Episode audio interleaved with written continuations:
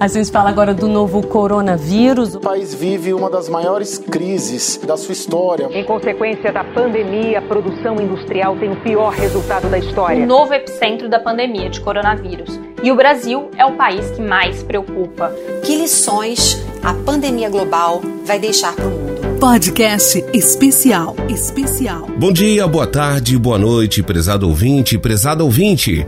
Nosso Em Pauta está começando. Nessa semana, vamos falar sobre a aprovação no Congresso do adiamento das eleições, mais uma mudança provocada pela pandemia da Covid-19. Vamos conversar com o deputado Helder, que votou a favor do adiamento, e entender como foi esse processo. Helder, seja bem-vindo. Explica pra gente, é, essa mudança sobre o adiamento das eleições começou lá atrás e enfrentou obstáculos para ser votada. Como foi esse processo até, enfim, definirem pela mudança da data? Olá, Rogério. Olá a todos e todas que nos acompanham ao longo desse tempo da quarentena, quando nós iniciamos a gravação do podcast. Está sendo uma experiência muito rica, porque todas as semanas nós estamos refletindo sobre um tema diferente e até aqui nós temos sempre relacionado as nossas reflexões com a pandemia do novo coronavírus. Afinal, esta pandemia está provocando muitas reações das pessoas em relação ao seu comportamento individual, mas também em relação à atividade profissional, política, em todo o mundo.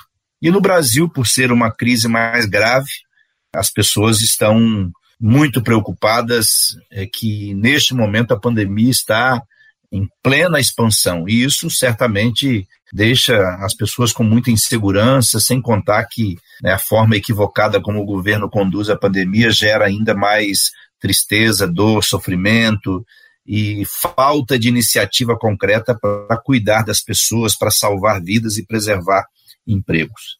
E neste contexto em que nós estamos conversando sobre vários projetos, um projeto que ganhou centralidade esta semana foi o projeto que adiou as eleições. Na verdade, trata-se de uma PEC, de uma proposta de emenda constitucional.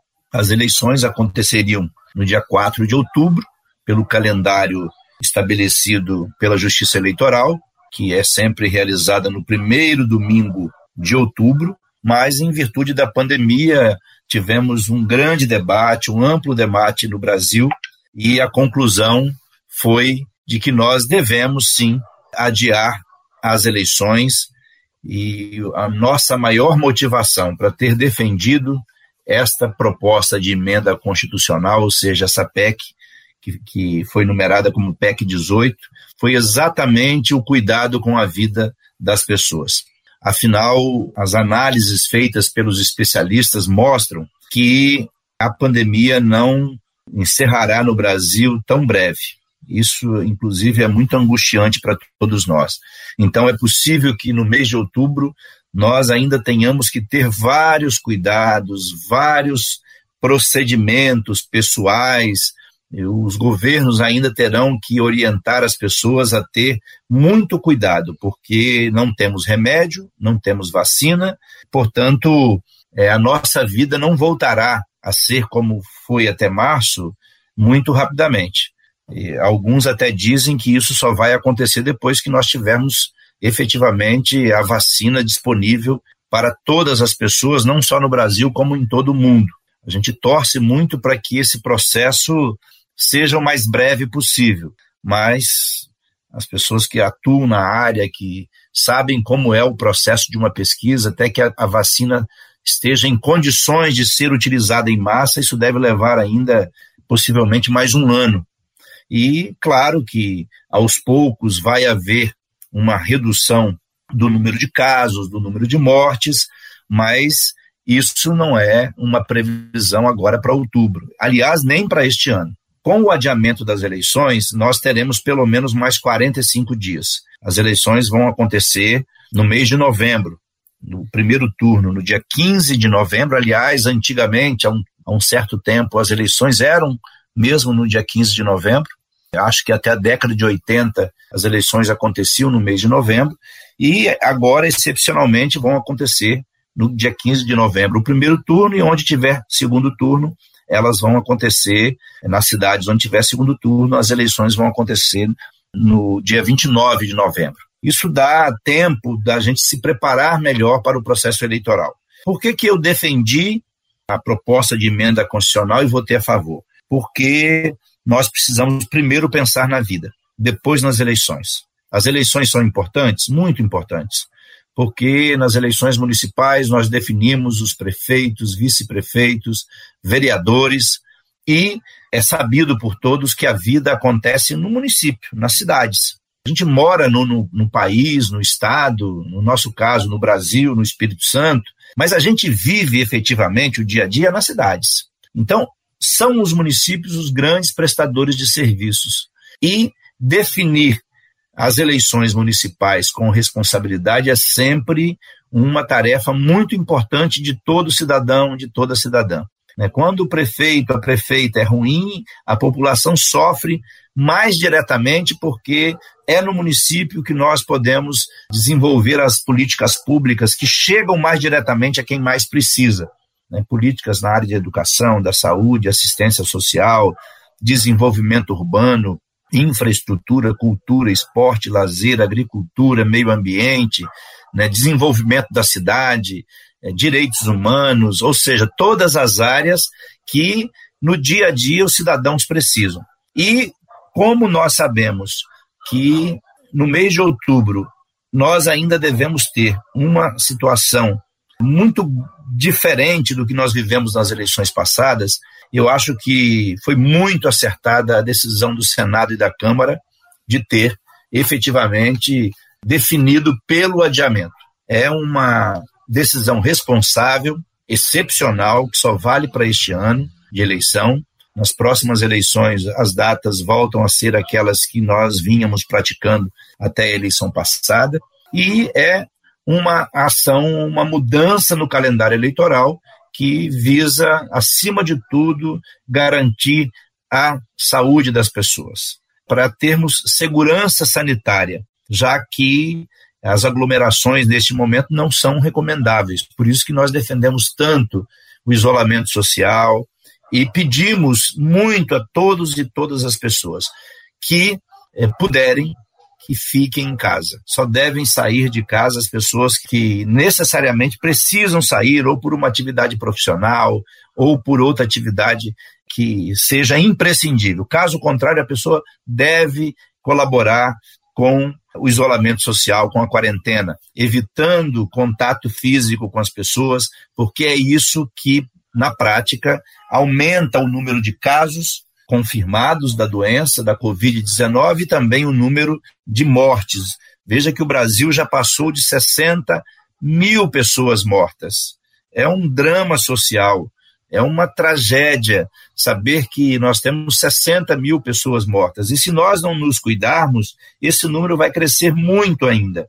E no Brasil tem crescido mais, eu já falei aqui várias vezes no podcast, em função da irresponsabilidade do presidente da República, de seus seguidores e de outras autoridades que também não pensam na vida em primeiro lugar.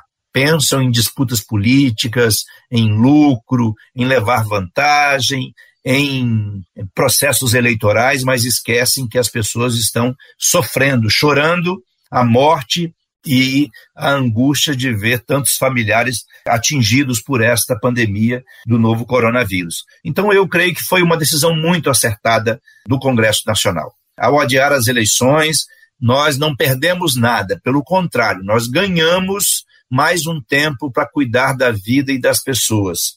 E, mesmo assim, né, certamente a justiça eleitoral, né, os candidatos, os partidos vão precisar é, pensar em como será o processo de campanha. Como eu disse, as eleições são importantes, sim, elas decidem o futuro das cidades, mas é preciso considerar que, para além das eleições, nós precisamos cuidar das pessoas, precisamos dar e garantir o atendimento médico, ampliando o número de leitos, de equipamentos de proteção individual para os profissionais que atuam e nas outras ações governamentais é preciso também que o governo libere logo o auxílio emergencial para quem ainda não recebeu, o crédito para micro e pequena empresa que não conseguiu ter acesso a este financiamento, o que pode, inclusive, se não se efetivar, levar muitas a falirem, a fecharem as portas, aumentar o caos social no Brasil, que já é grande, com o aumento do desemprego e com o aumento da desigualdade, da fome e do desespero das famílias. Então, pessoal, assim, eu considero que nós fizemos o que foi possível nesse momento, que foi adiar as eleições, e o que a gente vai fazer nesse período agora é cobrar do governo para que o governo adote as medidas, porque também não adianta prorrogar as eleições e chegar em novembro com a situação muito parecida com o que nós temos hoje.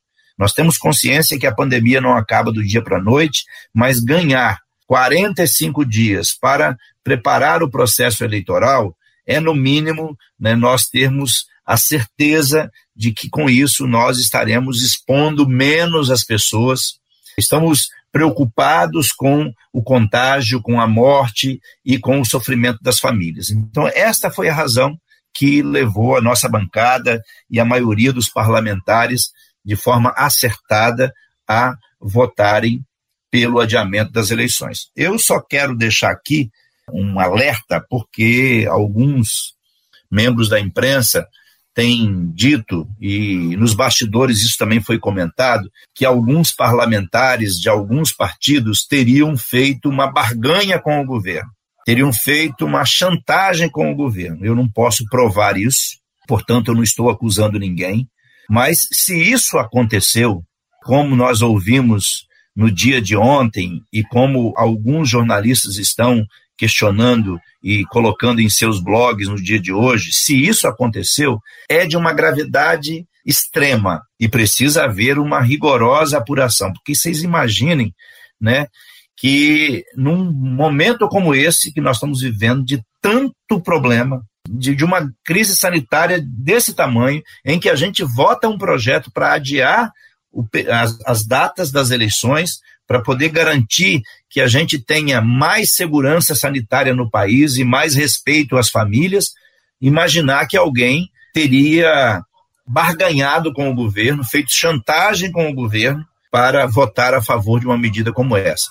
Eu quero acreditar que isso seja mentira, mas diante de denúncias que estão sendo feitas, eu tenho que né, pedir que as investigações sejam rigorosas, porque se ficar provado que alguém teve uma prática nesse sentido, deve inclusive perder o mandato, porque é um desrespeito total. Como eu disse, eu não estou acusando ninguém, não estou dizendo que isso aconteceu, mas há de fato notícias na imprensa e conversas de bastidores de que estariam ocorrendo barganhas nesse sentido. Uma coisa nós sabemos, em relação a esse projeto, eu não sei, mas em relação ao que o governo Bolsonaro tem feito, nós sabemos. Em plena pandemia, negociando cargos, negociando liberação de verbas, enfim, isso está acontecendo sim, isso nós podemos afirmar. Eu só não posso afirmar que aconteceu em relação a este projeto, a esta PEC que adiou as eleições. Mas é uma vergonha o que o governo Bolsonaro faz em plena pandemia. Compra deputados com cargos, compra deputado com liberação de verbas, enquanto nós deveríamos estar todos empenhados em conseguir mais dinheiro para aumentar o número de leitos, o número de respiradores, de máscaras, de equipamentos de proteção individual. Nós deveríamos estar todos empenhados em conseguir dinheiro, aliás, tem dinheiro, é só o governo pagar o auxílio emergencial, liberar o crédito para as micro e pequenas empresas para preservar empregos. Isso sim está acontecendo, uma barganha absurda entre governo e deputados do Centrão, em especial, de vários partidos, para garantir apoio do governo. Esse governo que falou em nova política, que falou que isso não aconteceria no governo dele, é o governo que envergonha hoje a República e os brasileiros com práticas muito atrasadas, absurdas, de compra de votos de congressistas. Eu só espero que também neste caso da PEC, para adiar as eleições, isso não tenha acontecido.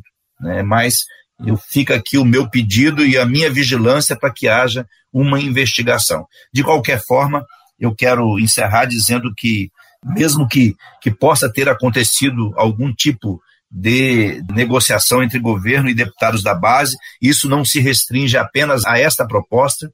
A gente sabe que outras propostas estão sendo negociadas enquanto o povo sofre, mas o mais importante é que a decisão tomada pelo Congresso Nacional foi uma decisão acertada. Foi uma decisão que coloca em primeiro lugar a vida, que coloca em primeiro lugar a preocupação com a segurança sanitária, para que as pessoas não se exponham diante desta crise sanitária que, como vocês estão vendo, está tirando a vida de muita gente. No Espírito Santo, nós já estamos próximo de duas mil pessoas mortas e no Brasil já passamos de 60 mil mortes. Não é uma gripezinha, é uma coisa séria e nós precisamos fazer a nossa parte e ajudar para que juntos consigamos enfrentar esse momento difícil que vive o Brasil e o mundo. E a gente espera que as eleições sejam uma festa democrática, que os candidatos respeitem as recomendações sanitárias, que a justiça eleitoral seja firme na, fixa, na fixação de critérios e, e de parâmetros para que a campanha aconteça dentro de recomendações sanitárias sérias, para que ninguém seja vítima por causa de campanhas irresponsáveis e que vençam as melhores propostas, aquelas propostas que vão ajudar a melhorar a vida do nosso povo. Então, nesse sentido, eu acredito que nós prestamos um bom serviço ao povo brasileiro, adiando as eleições. E termino dizendo: agora é hora de cuidar da vida. Das eleições a gente cuida depois. Um grande abraço, vamos em frente, com fé, com confiança, como eu sempre digo. Não está fácil? Não está fácil, para ninguém. Está muito difícil. Mas é preciso que a gente né, tenha esperança em dias melhores e vamos fazendo a nossa parte e, e cuidando de nós. E ao cuidar de nós, cuidamos também dos outros. Um grande abraço, obrigado pela sua audiência, você que acompanha sempre nosso podcast. Muito obrigado pelo apoio, pela audiência e também pelos puxões de orelhas, porque de vez em quando a gente recebe algumas críticas e isso ajuda muito a gente aperfeiçoar o nosso trabalho. Eu sempre brinco dizendo assim: olha, puxar a orelha pode, só não pode arrancar, mas puxar pode, porque quem está no cargo público tem que aprender né, com humildade a ouvir as pessoas e a melhorar o trabalho que realiza em prol de toda a sociedade. Um grande abraço. Pois é, encerramos nosso podcast. Estamos com esperança que dias melhores virão. Enquanto isso, façamos nossa parte. Cuide-se, fique em casa. Nos falamos em breve, hein? Um abraço a todos e até lá. Podcast especial.